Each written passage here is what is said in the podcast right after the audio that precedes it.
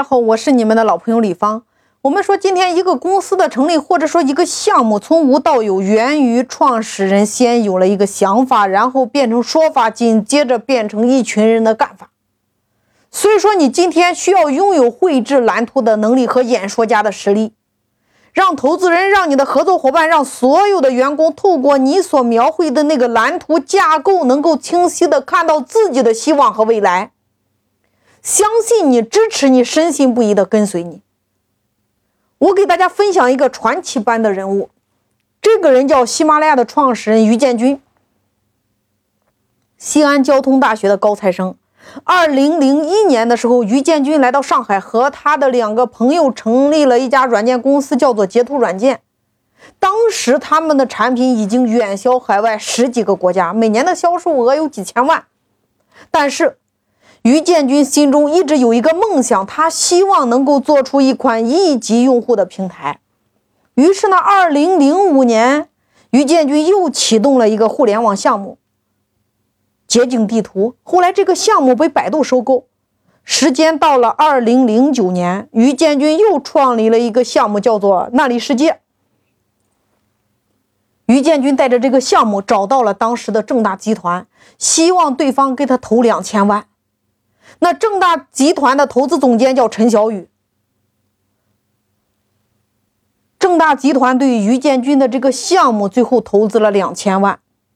在这个地方有一个小小的插曲，我们都知道，西天取经的团队是不是源于唐僧他先动起来，然后团队的人才慢慢加入进来，对吗？创业也一样啊，一个创始人，你可以不懂得融资，但是他不妨碍你先前行的路上呀。当你不断的在行动的这条路上，你需要的人都会被你吸引过来。滴滴的成为去高盛谈投资，柳青是负责这个项目的投资总监，高盛把钱投了进来，柳青把自己投了进来，于建军也一样呀。正大集团把钱投了进来，陈潇雨是正大的投资总监，把自己也投了进来。这就是为什么今天的喜马拉雅有两位联合创始人的原因。